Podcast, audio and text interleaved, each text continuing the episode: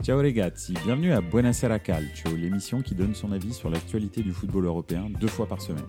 Chaque lundi et chaque jeudi à 20h30, je passe 30 minutes avec vous en direct sur Twitch, mais aussi en podcast à écouter sur toutes les plateformes de streaming. Bonne émission Bonsoir à tous, bienvenue euh, dans Buonasera Calcio, l'émission qui, euh, qui, parle de football européen. Alors euh, ce soir, bah, on va aborder, comme vous pouvez le voir, le, huitième de finale de Ligue des Champions, les huitièmes de finale de Ligue des Champions qui ont eu lieu mardi, mercredi. Donc, voilà, merci d'être là. Salut Forza Youth, ça va bien? Oui, hier, on a vu, deux matchs différents, mais, mais on va commencer tout de suite par un match d'hier et pas par ceux de mardi. pourquoi? Parce que hier, bah, c'était quand même l'attraction du soir, hein, le FC Bayern contre le Paris Saint-Germain. Euh, le match retour, euh, après le match aller que le Paris euh, Saint-Germain avait perdu, perdu 1-0, honnêtement, piteusement, eh bien, ils ont perdu 2-0 honnêtement, piteusement, encore une fois. Donc, donc voilà, je, pense que le, le, débriefer le match, on pourrait le faire. je ne sais pas si c'est vraiment intéressant parce que euh, c'est toujours la même chose avec le Paris Saint-Germain. Euh, bon, en, l'occurrence, en, première mi-temps, euh, ils, ont, ils ont fait un match relativement acceptable, on va dire. C'était pas non plus incroyable, mais ils ont eu une petite occasion avec Vitinha qui a été un peu donnée par Sommer, et puis Kylian Mbappé est parti deux fois balle au pied, un petit peu, a mis un petit peu le feu dans la défense, mais c'est tout, c'est tout ce qui s'est passé. En revanche, ils n'ont pas été ridicules, mais comme prévu, comme euh, ce qu'on disait dans Buenos Aires Calcio euh, euh, lundi, bah en fait, ils n'ont pas su mettre l'intensité physique qui est nécessaire pour mettre à mal cette équipe du Bayern, qui n'est pas une équipe du Bayern géniale. ils m'ont encore une fois pas du tout impressionné hier. Alors, c'est peut-être une équipe du Bayern plus mature, qui peut-être va gagner la Ligue des Champions, c'est possible. Euh, pourquoi? Parce que maintenant elle est, euh, efficace euh, et, peut-être beaucoup plus pragmatique qu'avant. avant, c'était tout ou rien, c'était tout pour l'attaque, etc. Ils étaient très friables en défense. Là, on a vu qu'hier, la défense a su complètement contrôler Kylian Mbappé, en particulier ou pas Mécano, qui a fait un match incroyable hier. Donc, euh, entre autres, hein, il n'y a pas que lui, parce que Delirte aussi a fait un bon match. Je, pense limite que c'est un des meilleurs matchs de Delirte que j'ai vu euh, au Bayern, euh, à mon avis. Donc, euh, donc voilà. Alors ça c'est pour le match. En deuxième mi-temps, bah, il n'y a pas eu photo. Hein. Ils se sont éteints les Parisiens, euh, bah, forcément, parce que personne n'est au niveau physiquement euh, dans cette équipe, excepté Danilo Pereira et puis, et puis Kylian Mbappé. Sinon tous les autres, bah, c'est des touristes, hein. donc, très clairement ils travaillent pas. Verratti, bon bah j'en parle pas. Vitinha il est bien gentil, mais c'est pas du tout un joueur de de ce niveau-là. C'est un bon joueur, mais il n'est pas là pour gagner la Ligue des Champions. Il n'en est pas là. Peut-être un jour il le sera, mais pour l'instant, c'est pas du tout ça. Fabien Norris, j'ai trouvé qu'il était très mauvais en première mi-temps. Il s'est un petit peu amélioré en deuxième. Voilà, et puis, euh, et puis effectivement, en plus, il y a eu les problèmes de blessure, quoi. Il y a eu euh, Marquinhos qui se blesse, enfin qui se blesse, qui peut plus tenir, euh, Moukielé qui rentre, qui se blesse, euh, qui est remplacé par un jeune du centre de formation, c'était son premier match en Ligue des Champions. Enfin bref, c'est, c'était un petit peu n'importe quoi, mais, mais ça n'est que le. Finalement, ça, ça n'est que des symptômes de la maladie du Paris Saint-Germain, de la maladie, pardon, du Paris Saint-Germain qui, qui dure depuis, depuis des années. Je vais faire un petit tour dans les, dans les commentaires parce qu'il y en a. Euh, le banc du Bayern, incroyable. Cancelo, Mané, Gnabry et Sané, alors qu'au PSG, étiqueté, étiqueté et euh, je suis désolé, je suis obligé de le dire lentement, j'arrive jamais à prononcer son nom. Donc euh, voilà. Et euh, les recrutements du PSG sont catastrophiques. Le seul bon joueur qu'ils ont pris, c'est Nuno Mendes, qui est le reste, c'est à la poubelle. Ouais, je, suis tout à fait d'accord. Peut-être pas à la poubelle, mais ce sont des joueurs de rotation. Ce sont pas des, des, titulaires en fait. C'est surtout ça. C'est-à-dire que ça me dérange pas d'avoir sur le banc Fabian Ruiz, Vitinha, je sais pas, qu'est-ce qu'il y a encore et euh, bon, même pas Ekitike, je pense, n'a rien à faire euh, au Paris Saint-Germain, ni sur le banc, ni sur le terrain. Donc, euh, donc voilà. Sergio Ramos, comme homme de vestiaire, qui, qui, joue quasi jamais ou qui dépanne quand il y a une blessure, pourquoi pas Pas de problème. Mais, mais, mais le problème, c'est que ces joueurs-là, là, tous les joueurs qu'on a cités, c'est des titulaires au Paris Saint-Germain. Et donc ça, c'est compliqué parce que en fait, tu peux pas, tu peux, tu peux clairement pas aborder une saison avec un, effectif aussi mal construit. Et c'est vraiment ça le, truc numéro un qui ne va pas au Paris Saint-Germain, c'est que bah, on, est toujours, euh, on est toujours dans ce paradigme où il y a euh, plusieurs projets différents. Hein. Le projet de Campos, euh, le projet d'Mbappé et puis le projet de la présidence et, et de, et de, et, de l'émir. ils, ils, ont trois, trois projets complètement différents. Alors, ils ont trois grosses stars qui absorbent euh, quasi toutes les ressources du Paris Saint-Germain. Derrière, euh, bah, ils sont obligés de, de bricoler avec euh, des joueurs qui sont pas du haut, niveau en fait. Et, et donc, donc voilà. Donc c'est clair que si un jour ils arrivent à se séparer du salaire de Messi et du salaire de Neymar, par exemple, bah, c'est clair que derrière l'effectif du Paris Saint-Germain ressemblera à autre chose. Mais il y a plein de choses qui vont pas dans ce, dans ce club. Euh, et, en numéro un, c'est la présidence et la direction. Ça n'est absolument pas l'entraîneur, même si Galtier fait pas des, des miracles. Mais euh, si on dit que Galtier est responsable de la situation, alors à ce moment-là, on dit que Tourelle est responsable de la situation, qu'Ancelotti était responsable de la, situation, que Pochettino était responsable de la situation, Blanc, euh, ou Emery, etc. Et on sait très bien que c'est pas ça le problème, parce que ce sont des bons entraîneurs. Galtier a prouvé avant de venir au Paris Saint-Germain que c'était un bon entraîneur. Euh, les autres, pareil, hein, Tuchel, Ancelotti, euh, Emery, euh, Pochettino, euh, Laurent Blanc, même Laurent Blanc, euh, il, il, a, il, a, il avait prouvé avant de venir au Paris Saint-Germain avec l'équipe de France et, et, et Bordeaux. Donc c'est non, très honnêtement, c'est pas le problème l'entraîneur. Le, le, problème c'est l'institution et la direction et comment est-ce que ce club est construit, comment est-ce que le projet a été pensé et, comment est-ce que finalement ça se retranscrit dans l'état d'esprit euh, des joueurs sur le terrain et puis, euh, et puis la structure de l'effectif qui est complètement anarchique en fait. Il n'y a absolument aucun, aucune, euh, on va dire, politique sportive définie au Paris Saint-Germain.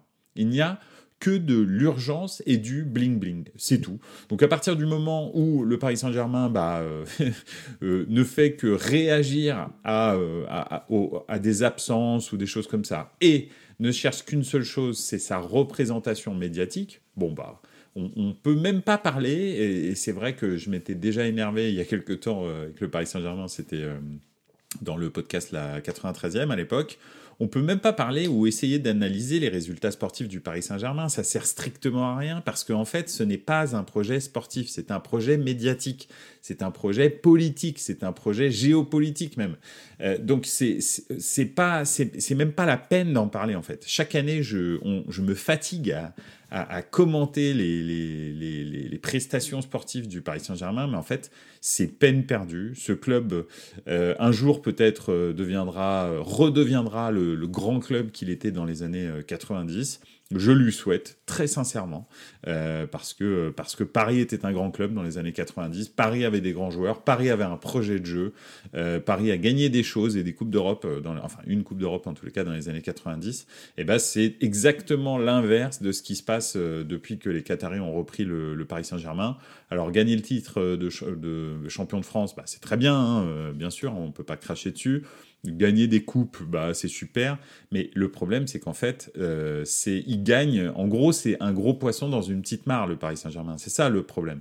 C'est que si ce club était en première ligue, il gagnerait rien du tout chaque année. Que dalle, ni la Cup, ni la Carabao Cup, ni le championnat.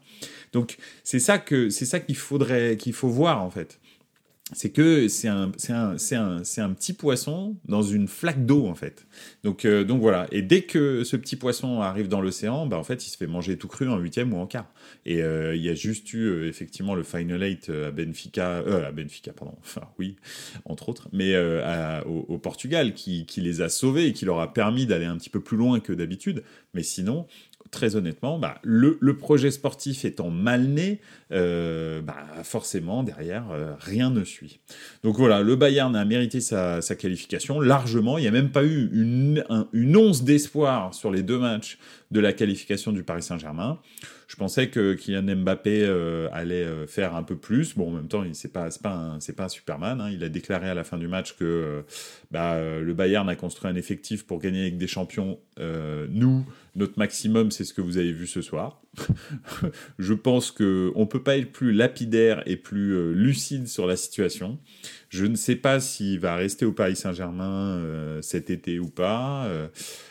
Mais s'il reste au Paris Saint-Germain, bah, il va vraiment falloir que ça change. Luis Campos n'est pas du tout l'homme de la situation. Fabien Galtier n'est pas l'homme de la situation. Euh, il faut dégager euh, tous les pré-retraités euh, du Paris Saint-Germain, c'est-à-dire Neymar, Messi, Verratti, Marquinhos, qui est complètement traumatisé par la défaite. Lui, il faut vraiment s'en débarrasser parce que il, n'a plus du tout l'état d'esprit de vainqueur qu'il pouvait avoir au, début de sa carrière au Paris Saint-Germain. Euh, il est complètement ruiné par le football, lui, hein, entre le 7-1 euh, du Brésil, euh, les remontadas. Lui, il était là de tous les désastres du Paris Saint-Germain et du Brésil, hein, il faut le savoir. Donc c'est vrai qu'on focalisait sur Thiago Silva, mais il était là aussi. Et maintenant, je pense que, en fait, dès qu'il prennent un but, dès que ça se passe pas comme prévu, Marquinhos il panique en fait. Et étant donné que c'est le capitaine, en fait, il transmet une espèce de panique à l'ensemble des joueurs, et, et c'est pas c'est pas bon quoi. Ramos, il faut aussi que voilà, il aille visiter, je sais pas, l'Inter Miami avec Léo Messi. S'il veut, il fait ce qu'il veut. en tous les cas, tous ces gens-là n'ont plus rien à faire au Paris Saint-Germain. Il faut reconstruire autour de Kylian Mbappé, euh, Nuno Mendes, Ashraf Hakimi et Kipembe. Euh, et puis il faudrait aussi trouver un gardien qui sait jouer avec ses pieds, ce serait bien, euh, parce que euh, quand Donnarumma est parti du est parti de, de comment de, du Milan, bah, il, avait encore un gros point noir, c'était son jeu au pied. Bah, force est de constater que en deux ans au Paris Saint-Germain, bah, il s'est rien passé. Hein. il a absolument pas progressé. À chaque fois qu'il fait une relance, encore hier, il fait une relance. J'ai cru que c'était enfin dramatique quoi.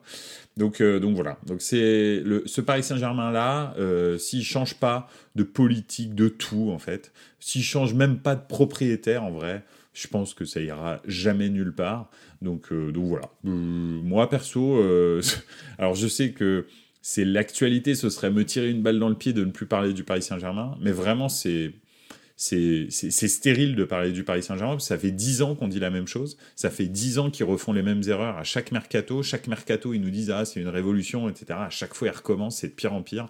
L'équipe devient de moins en moins bonne. Hein.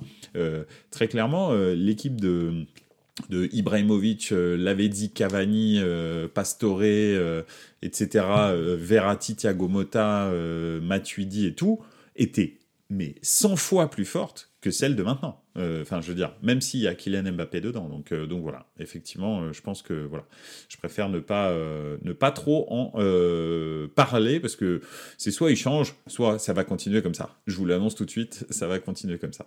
Alors, un petit tour dans les, dans les commentaires. Salut au Kotonujo. c'est vrai que les autres joueurs hors star au Bayern sont plus impressionnants, mais carrément, c'est clair. Euh, euh, tac, tac, tac. On voit où tu veux en venir. Le Milan, c'est mieux, c'est ça. non. Enfin, oui, bien sûr. Euh, bien entendu que c'est mieux. Ça, il n'y a pas photo. Je pense que y a, personne n'a besoin de prouver euh, quoi que ce soit au Milan. forcément, le, club est, Enfin, je veux dire, c'est un club historique, donc il n'y a, rien, a rien à prouver. Mais, mais, mais, mais oui, même le, projet sportif du Milan est mieux. Bah, la preuve. Hein. Milan est en quart. Paris n'a pas passé les, les huitièmes depuis depuis, euh, depuis 2-3 saisons. Donc, euh, donc voilà.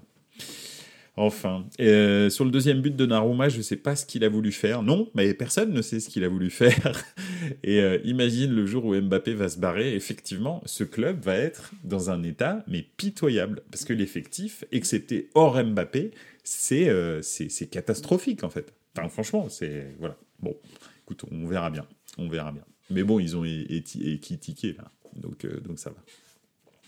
Voilà pour euh, le Bayern Paris Saint-Germain, c'est ce que je voulais dire. Euh, franchement, ça m'a mis en colère. Ça me met en colère pour le football français, mais bon, bref. Euh, le deuxième sujet, c'est les historiques de retour. Pourquoi est-ce que je dis ça? Parce que, bah, en fait, pour deux raisons différentes, j'avais envie de parler bah, du Milan, bien sûr, et, de Benfica. parce que vous savez que dans, dans Buonasera Calcio, je vous, ai, je vous ai fait part pour moi des, des favoris de la Ligue des Champions, d'après ce que j'avais vu dans les huitièmes de finale aller et puis en phase de poule. Benfica en fait partie. Je pense que Benfica, c'est un peu bizarre de dire ça, mais Benfica, autant que Naples, peut gagner avec des champions. c'est certainement l'équipe qui m'a le plus impressionné avec Naples dans le jeu. C'est magnifique de voir, de voir Benfica jouer, franchement, incroyable. Encore, alors là, c'est le FC Bruges donc euh, euh, Bruges est en, perdition totale, donc euh, voilà, mais ils leur ont mis quand même une sacrée rouste. Gonzalo Ramos a fait un festival, Rafa Silva aussi. Enfin, toute l'équipe, Joao Mario a marqué un but extraordinaire à la première minute. Euh, et euh, en l'occurrence, euh, bon, il a été refusé pour hors-jeu, mais il était très très beau. il joue vraiment super bien. Franchement, je suis impressionné par Benfica. Et quand je dis ils sont de retour, c'est pas la première fois qu'ils sont en quart de finale. Je crois que l'année dernière, ils étaient en quart de finale aussi, ou l'année d'avant. Enfin, ils, ils, traînent toujours en huitième quart Benfica. Ils vont rarement au-dessus. Ce que je veux dire, c'est que c'est la première fois où je me dis là, ils peuvent aller en demi, peu importe qui ils prennent. Et ça, c'est nouveau. Euh, c'est pour ça que je dis les historiques sont de retour, parce que euh, donc eux, euh, très honnêtement, je les vois gros comme une maison en demi, et je me régale déjà d'un gros match pour Benfica en quart de finale. J'adorerais qu'ils prennent une équipe comme le Real ou je sais pas Manchester City ou des choses comme ça. S'ils se qualifient, hein, attention, parce que rien n'est joué dans le football, vous le savez. Donc, donc voilà, franchement, Benfica peut taper des équipes comme le Real et, Manchester City. Alors, je dis pas que c'est 100% sûr, j'ai juste qu'ils ont ce qu'il faut. Ils ont une équipe qui est incroyablement forte. Donc, euh, franchement, euh, voilà. C'est, je, suis content du retour de, Benfica et je me réjouis d'avance du quart de finale de Benfica. Et puis, euh, bien sûr, bah, de l'autre côté, il y a Milan. Milan qui revient 11 ans après. C'est ça, 11 ans après, en quart de finale, donc la dernière fois c'était en 2012, euh, Milan avait battu euh, Arsenal en huitième de finale et était tombé contre le grand Barça euh, de l'époque en, quart avec des cartons rouges, tout ça, enfin bref, vous savez quoi, le, package complet du FC Barcelone de l'époque. donc, voilà, en plus d'être fort, et ils étaient quand même très favorisés par les, arbitres, il faut le dire, même je dirais ça de n'importe quelle équipe. C'est pas parce que, effectivement, vous connaissez ma, sensibilité pour le Milan que, que je dis ça. Je, dis, dirais ça de n'importe quelle équipe. Je le dis haut et fort. Le Barça et le Real, dans les années 2010, ont été favorisés par l'arbitrage. C'est comme ça. Euh, c'était politique. Je l'ai toujours dit. Je l'ai dit dans la 93e. Je le dis dans Buonasera Calcio aussi. Ça n'enlève pas que c'était les deux meilleures équipes du monde à l'époque. C'est aussi ça qui est un petit peu dommage. C'est qu'ils n'avaient pas besoin de ça pour gagner. Bref. Quoi qu'il en soit, euh, revenons à, nos moutons. En l'occurrence, Milan revient en quart de finale de Ligue des Champions contre bah, le quatrième de la Première Ligue. Euh, donc ça, c'est pas euh, anodin, dirait dirait Chéroux. en l'occurrence, j'adore cette, cette citation. Je, je ne m'en lasse pas. je sais pas si vous avez la référence, mais c'est Chéroux qui au début de saison, euh, parlait de la jalousie que pouvait éprouver l'Olympique de Marseille euh, parce que euh, Lyon avait fait un super recrutement, etc. Et il a rajouté à la fin, et c'est pas anodin, c'est génial quand tu vois maintenant les résultats de Marseille et les, résultats de Lyon. Donc je sais pas si vous avez la ref, mais c'est une, interview qu'il faut aller voir. sur les réseaux sociaux, sur Twitter en particulier. Donc voilà. alors, euh, Forza Juve, je, fais un petit tour dans les, dans les commentaires avant de, développer euh, mon avis sur le Milan. Euh, oui, euh, pardon, excusez-moi, là vous, vous parlez tous les deux. Euh, imagine que le dernier représentant français, c'est Nice en Conférence League, ouais, tout à fait. Nice qui était en train de jouer, là, à 18h45, il y avait des, il y avait des matchs. Donc Nice, nice d'ailleurs, était mené 1-0 contre le shérif Tiraspol. donc tu me dis, ils ont gagné tout à l'heure, donc c'est bon, ça y est. ils ont gagné, effectivement. 2-2 pour Arsenal Sporting. Je fais un, une petite aparté Conférence League, et puis après je reviens à la Ligue des Champions. 2-2 euh, pour euh, Sporting Arsenal, donc un bon résultat à l'extérieur pour Arsenal, mais quand même le Sporting, très bonne équipe, euh, voilà. La Roma qui a gagné 2-0, ça continue avec les clubs italiens, j'espère que, que ça va continuer. 3-3 Union Berlin, Union Saint-Galloise. 2-0 pour le, pour, euh, pour le Bayer Leverkusen et donc 1-0 euh, pour Nice, 2-0 pour, euh, pour West Ham à l'extérieur contre l'AEK, l'Arnaca. Hein. donc là, on est en Conférence League. Hein. Quand vous connaissez pas les noms des clubs, c'est que c'est la Conférence League. Hein. Et Anderlecht Villarreal, un partout et il y a plein d'autres matchs ce soir à 21h. Juste après euh, Buonasera Calcio. donc, donc oui, donc je reviens, je reviens au Milan. le Milan qui a, donc battu sur l'ensemble des deux matchs le, quatrième de, de Première Ligue, et, ça c'est ça c'est intéressant. C'est tout, tout comme c'est intéressant que, que la Roma se qualifie, tout comme j'espère que, que l'Inter va se qualifier. Euh, c'est intéressant et, Naples aussi, euh, bien sûr, mais aussi euh, la Lazio. Alors la Lazio a fait un mauvais résultat mardi, euh, ils ont perdu 2-1. Mais et, aussi la Juve, effectivement, tu as tout à fait raison. Forza Juve qui joue aussi en Europa League ce soir, un, très beau match. Donc donc voilà, donc mais contre ça va être ça va être compliqué hein, contre Fribourg. Hein. Fribourg c'est une bonne équipe. Je sais pas si tu si tu l'as regardé jouer, mais c'est une très bonne équipe. Mais en tous les cas, Milan qui passe en quart, c'est un peu l'Italie qui se réveille en Ligue des Champions. Donc si on pouvait avoir deux ou trois clubs euh, donc de Serie A en, quart de finale, ce serait euh, voilà, ce serait ça marquerait, je pense, le retour définitif du football italien au plus haut niveau européen. Donc donc voilà, c'est très très bien. Euh, c'est génial et c'est d'autant plus, enfin c'est d'autant mieux, pardon, que c'est contre euh, un club de, première ligue, première ligue dont on dit qu'ils sont intouchables. Hein, moi-même je le dis euh, financièrement. Et eh ben, et ben avec des projets qui sont bien construits, intelligents. alors Milan va pas gagner chaque année le titre, c'est pas le projet. Milan ne va pas non plus gagner la Ligue des Champions pas chaque année, en tous les cas, ça c'est sûr. S'il la regagne dans ces dix prochaines années, bah franchement c'est super, mais je ne pense pas que ce soit le projet. Le projet intelligent du Milan, c'est d'être en Ligue des Champions chaque année, d'être qualifié en, Ligue des Champions chaque année, ou en Europa League, allez savoir, et euh, euh, pardon, en Super League, allez savoir, et de, de, faire partie euh, effectivement des huit meilleures équipes du monde. Hein, donc forcément, quand tu es en quart de finale de, de, Ligue des Champions, tu fais partie des huit meilleures équipes du monde chaque année. En gros, c'est ça le, projet du Milan. Alors avec un budget qui est maîtrisé, avec euh, des revenus qui augmentent petit à petit, des jeunes joueurs que, que, que, Stefano Pioli, euh, Maldini euh, et Massara font grandir en termes d'état d'esprit, techniquement, tactiquement, etc. Et donc, donc voilà, donc c'est un bon projet. C'est un, un, un projet qui n'est pas le, le, projet de voilà de de, de, de je sais pas, de, on va dire, euh, de Manchester City. Ça n'a rien à voir, mais c'est un très beau projet. Je suis très content que ça fonctionne parce que franchement, euh, je veux dire, c'est ça le, futur du foot, c'est ça en fait. Il n'y a, pas que des États qui détiennent des, clubs. Il va falloir contrôler les coûts, il va falloir développer des jeunes, il va falloir avoir des politiques sportives.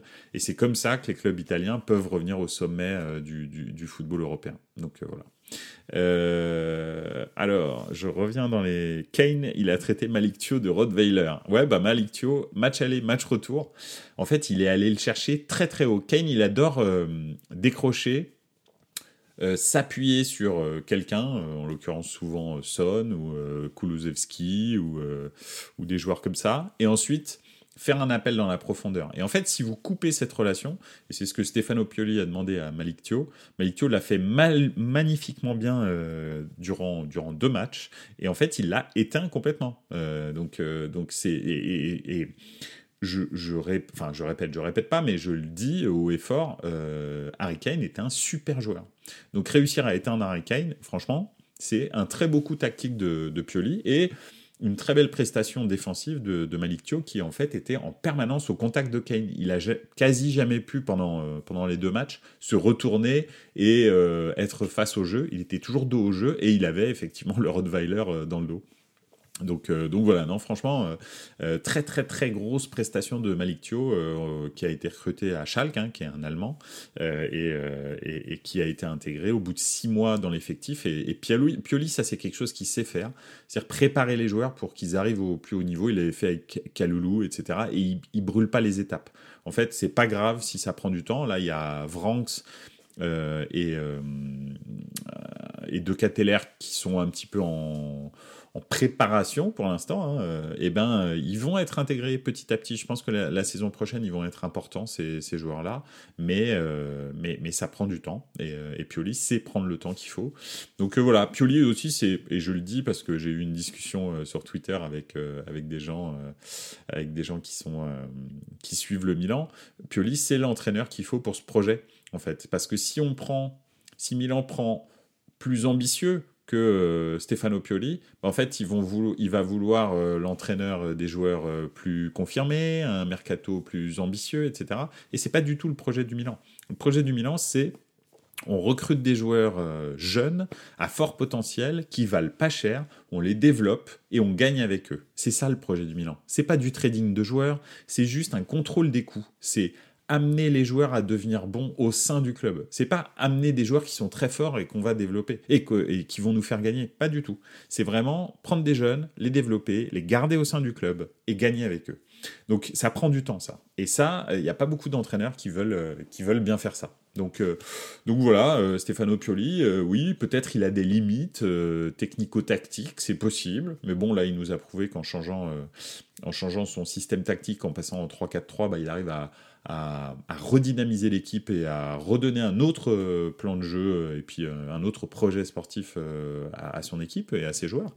Donc voilà, donc je pense quand même que c'est c'est plutôt positif ce que fait Stefano Pioli. Moi, c'est un entraîneur que j'aime bien, même si au début j'étais j'étais très frustré qu'il soit là, il faut le dire. Hein. Donc, donc voilà. En tous les cas, voilà les deux historiques de retour. Et puis c'est marrant que Milan et Benfica se retrouvent en quart de finale et c'est pour ça que j'avais envie de les associer parce que je ne sais pas si vous le savez, euh, je vais vous le dire, mais la première finale de Ligue des Champions que Milan gagne en 1963, c'est contre le Benfica. et donc euh, donc c'est un petit peu euh, voilà une espèce de comment dire une Madeleine de Proust pour tous les Milanais à travers à travers le monde et donc voilà ça, ça fait vraiment plaisir que ces deux très grands clubs du football européen, des mastodontes du football européen. Il faut bien avoir conscience que, que, Manchester City, le Paris Saint-Germain, tous ces clubs dont on parle, même le Borussia Dortmund, sont des nains à côté de ces deux institutions. Euh, donc euh, il, faut, euh, il faut savoir, c'est pour ça que les gens allument la télé, c'est pour Benfica et Milan, c'est pas pour... pas pour Manchester City, par exemple, on l'a vu avec les audiences de Première League. Donc voilà, j'étais très content de, de les voir. Et enfin, on va aborder le dernier sujet de Buenasera pour ce soir. Hein, euh, donc, euh, bien sûr, hein, puisqu'on va se revoir lundi. Euh, c'est les clubs anglais. Les, deux clubs anglais qui étaient, qui étaient en compétition hein, là pendant ces, ces, quatre matchs de huitième de finale retour de Ligue des Champions bah, euh, y avait, euh, y ont eu deux fortunes différentes. Hein. Donc euh, Tottenham, si je me focus un petit peu, parce que là j'ai parlé beaucoup de Milan, mais si je parle un petit peu de Tottenham, c'est vraiment décevant parce que c'est un, un, club qui a énormément de moyens, qui a un entraîneur qu'il paye très très cher, hein, Antonio Conte, euh, qui entraîneur qui a eu des, qui a eu des comment dirais-je des, résultats qui étaient incroyables hein, avec euh, ces clubs euh, comme la Juve, comme l'Inter, comme l'équipe d'Italie, etc. Donc c'est c'est pas c'est pas un mauvais entraîneur.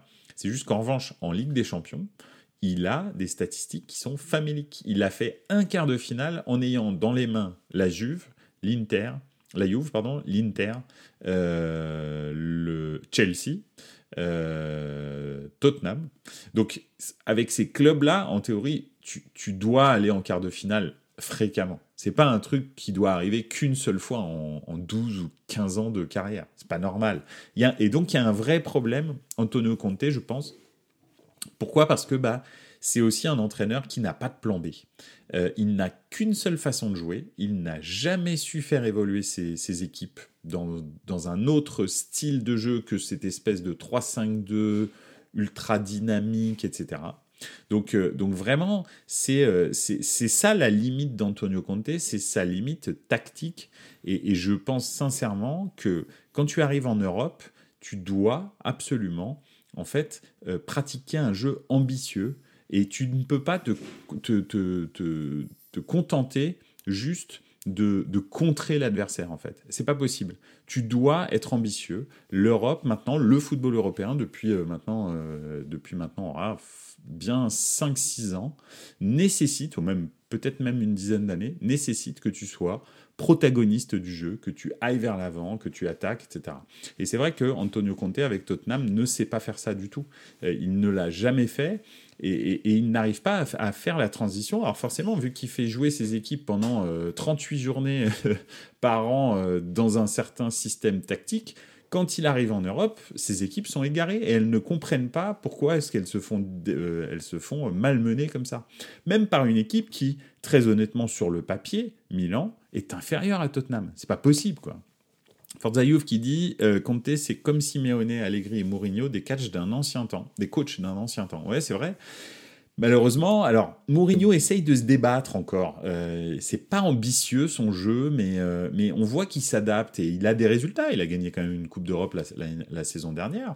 Là, il a encore des bons résultats en Ligue Europa. Donc, c'est quand même quelqu'un. Il a gagné la, la conférence, euh, l'Europa League il n'y a pas si longtemps que ça avec Manchester United. Mourinho, il a encore quand même quelque chose. C'est-à-dire que même si son football est un petit peu d'un ancien temps, il le maîtrise parfaitement. Et donc, il a des résultats en Europe. En revanche, c'est vrai que Conte, Mourinho, euh, euh, Conte et Allegri et Simeone, bah là, euh, en revanche, ça marche plus, quoi. Plus du tout. Donc voilà. Donc c'est un petit peu vraiment la, limite de Tottenham, mais moi j'étais très déçu par Tottenham parce qu'ils ont, ils ont un potentiel qui est, qui est quand même offensif, qui est incroyable. Hein. Je veux dire, Kulusevski, Kane, Son, et puis quand sur le banc vous avez, comment il s'appelle ce, joueur brésilien? Ah, Richarlison, etc. C'est quand même pas mal. Après, c'est vrai que leur milieu de terrain, Skip, euh, euh, bon, Heuberg, super joueur. Moi, j'adore Heuberg. franchement, je le trouve super. Mais il est tout seul au milieu de terrain. Il n'y a que lui, en fait. Parce que les autres, c'est donc Skip, Emerson Royal et puis euh, le quatrième, c'est qui? Bon, non, mais il y en a que trois d'ailleurs. Donc Skip et Emerson Royal, c'est vraiment pas niveau euh, Ligue des Champions, euh, huitième, quart, demi, hein. pas du tout, du tout. Et puis en défense, bah, vous avez le, le, boucher, de, le boucher argentin, là. lui, il est complètement fou, d'ailleurs, il l'a fait encore. Mais il, fait tout le temps des sorties. Il aurait dû prendre un rouge déjà contre, contre Milan quand il fait ce tacle incroyable sur, sur Tonali, là, où normalement c'est rouge direct. Il ne le prend pas. Là, il le prend hier soir, mais c'est incroyable de faire des interventions comme ça, en fait. C'est une blague. Romero, il est complètement à côté de ses pompes. Donc, voilà. euh, Après, ils ont un goal, bon, bah, Forster, que ce soit Forster ou que ce soit, euh, comment il s'appelle, euh, Loris, c'est... Enfin... Bon voilà, c'est pas terrible, ni l'un ni l'autre, les goals. les latéraux sont pas terribles, les défenseurs centraux sont pas terribles. Bref, ils ont des revenus monstrueux. Mais, euh, mais là, l'équipe, euh, ils ont une super attaque, mais alors le milieu de terrain et la défense, c'est un peu n'importe quoi. Donc c'est décevant, voilà, en tous les cas. Et puis bah Chelsea, euh, Chelsea qui est peut-être en peut-être en comment dirais-je, en reconstruction euh, mentale, hein, parce que technique, euh, tout ça, euh, bon, bah, ils ont ce qu'il faut normalement, hein, avec leurs 153 joueurs. Non, ils sont 31 dans l'effectif professionnel, hein, j'ai regardé. Ils sont 31 dans l'effectif professionnel, hors joueurs prêtés. Donc, cet été, quand ils vont tous revenir, vont être à peu près une cinquantaine. Je pense que ça va être sympa, les entraînements. Bon, bref.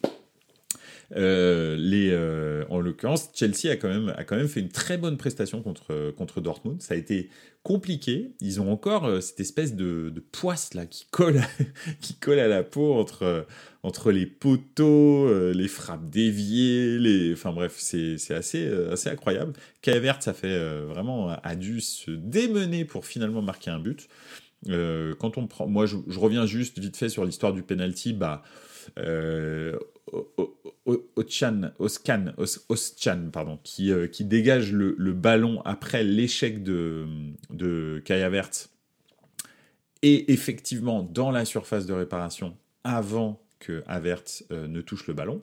Donc ça veut dire qu'il avait un mètre et demi d'avance et c'est pour ça qu'il touche le ballon en premier. S'il n'avait pas eu ce mètre et demi d'avance, peut-être ça aurait été un joueur de Chelsea qui, aurait repris le, ballon. Donc c'est pour ça que moi ça me choque absolument pas que le penalty soit retiré. Il n'y a pas de, enfin choc hein, honnêtement.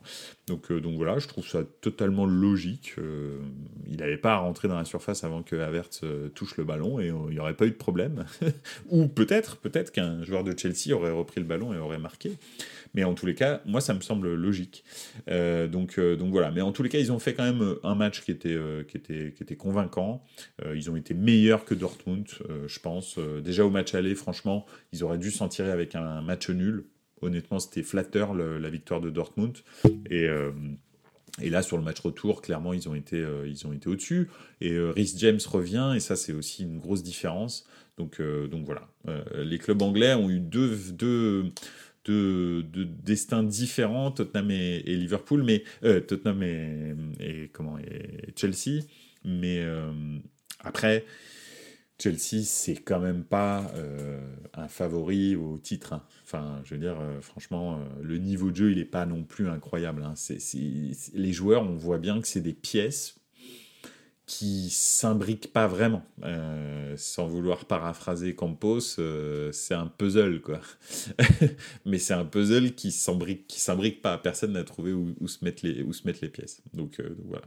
Chelsea, pas, pas terrible, j'ai trouvé. je suis tout à fait d'accord avec toi, Forza voilà, en tous les cas, un petit peu le, retour que je peux vous faire sur, euh, sur ces huitièmes de finale de Ligue des Champions. Mais bon, là, euh, une chose est sûre, c'est que je suis, on est, on est tous dans la meilleure partie de la saison. Hein. Franchement, euh, tout s'accélère.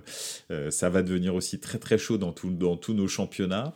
Euh, donc, euh, donc, euh, donc voilà, c'est génial que ça commence comme ça. Mars, avril, mai, juin vont être incroyables au niveau footballistique. Donc, donc j'ai hâte d'en parler avec vous. Voilà. bah écoutez, c'était un plaisir de passer encore ces 30 minutes à vous donner mon avis sur le football européen. merci d'avoir été là dans les commentaires. Et puis, et puis bah écoutez, je vous souhaite une excellente soirée. N'oubliez pas que vous pouvez revoir les vidéos euh, de Buonasera Calcio sur Twitch, mais aussi sur YouTube. Euh, et puis, euh, puis n'hésitez pas à, suivre Buonasera Calcio sur Twitter et sur, sur Instagram pour être au courant des, de l'actualité de Buonasera Calcio. bien sûr, vous pouvez le retrouver euh, en podcast sur toutes les euh, plateformes de streaming et n'hésitez pas à vous abonner et à noter le podcast. Voilà. Ben, je vous souhaite une excellente soirée. Je vous dis à lundi et puis euh, n'oubliez pas. Ciao ragazzi, ciao.